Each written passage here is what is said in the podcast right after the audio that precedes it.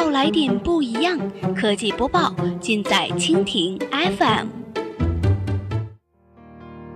欢迎收听科技天天报，本节目由蜻蜓 FM 独家制作播出。收听更多内容，敬请收藏订阅本节目或持续关注蜻蜓 FM 科技频道。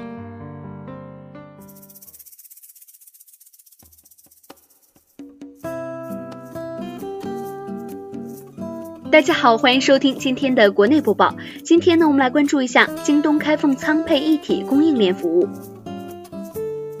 京东物流开发有了新的进展。京东物流接连在北京、广州两地举办了商家大会，并宣布针对不同行业的特点和不同企业的特点，提供仓储、物流、配送等物流全链条的定制化服务。京东副总裁、物流开发业务部负责人唐伟在接受记者采访时表示。商家甚至可以将包括京东在内的所有电商平台的仓配物流业务外包给京东物流，无论是 B to B 还是 B to C 的业务，京东物流都可以承接。电商并不是我们的边界。去年年底呢，京东宣布开放物流并落地京东物流。现在看来呢，京东开放的不仅是自建物流，而是仓储一体的供应链服务，还包括第三方配送平台。京东物流将自己定位在物流履约平台，正是和菜鸟正面竞争。争夺商家客户。目前呢，在京东的第三方配送平台上，已经和多家快递公司、EMS、顺丰和中通进行合作，以补充自有运力。今年以来呢，京东面向快递公司推行自己的京东电子面单，这意味着京东也开始利用数据建造快递公司平台。京东的物流优势在于中小件。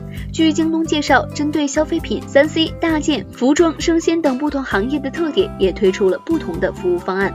值得注意的是，以上领域多对时效性、安全性敏感，一般的快递公司并不能完全覆盖。比如说，服装业的旺季特性需要多地配货和考虑淡旺季的运营策略；生鲜需要全程的温控的多温层冷链，还属于快递业的蓝海。京东首先对这几个领域提出了解决方案，一方面是吸引对物流需求最高的商家，也通过差异化避免和其他快递公司的正面低价竞争。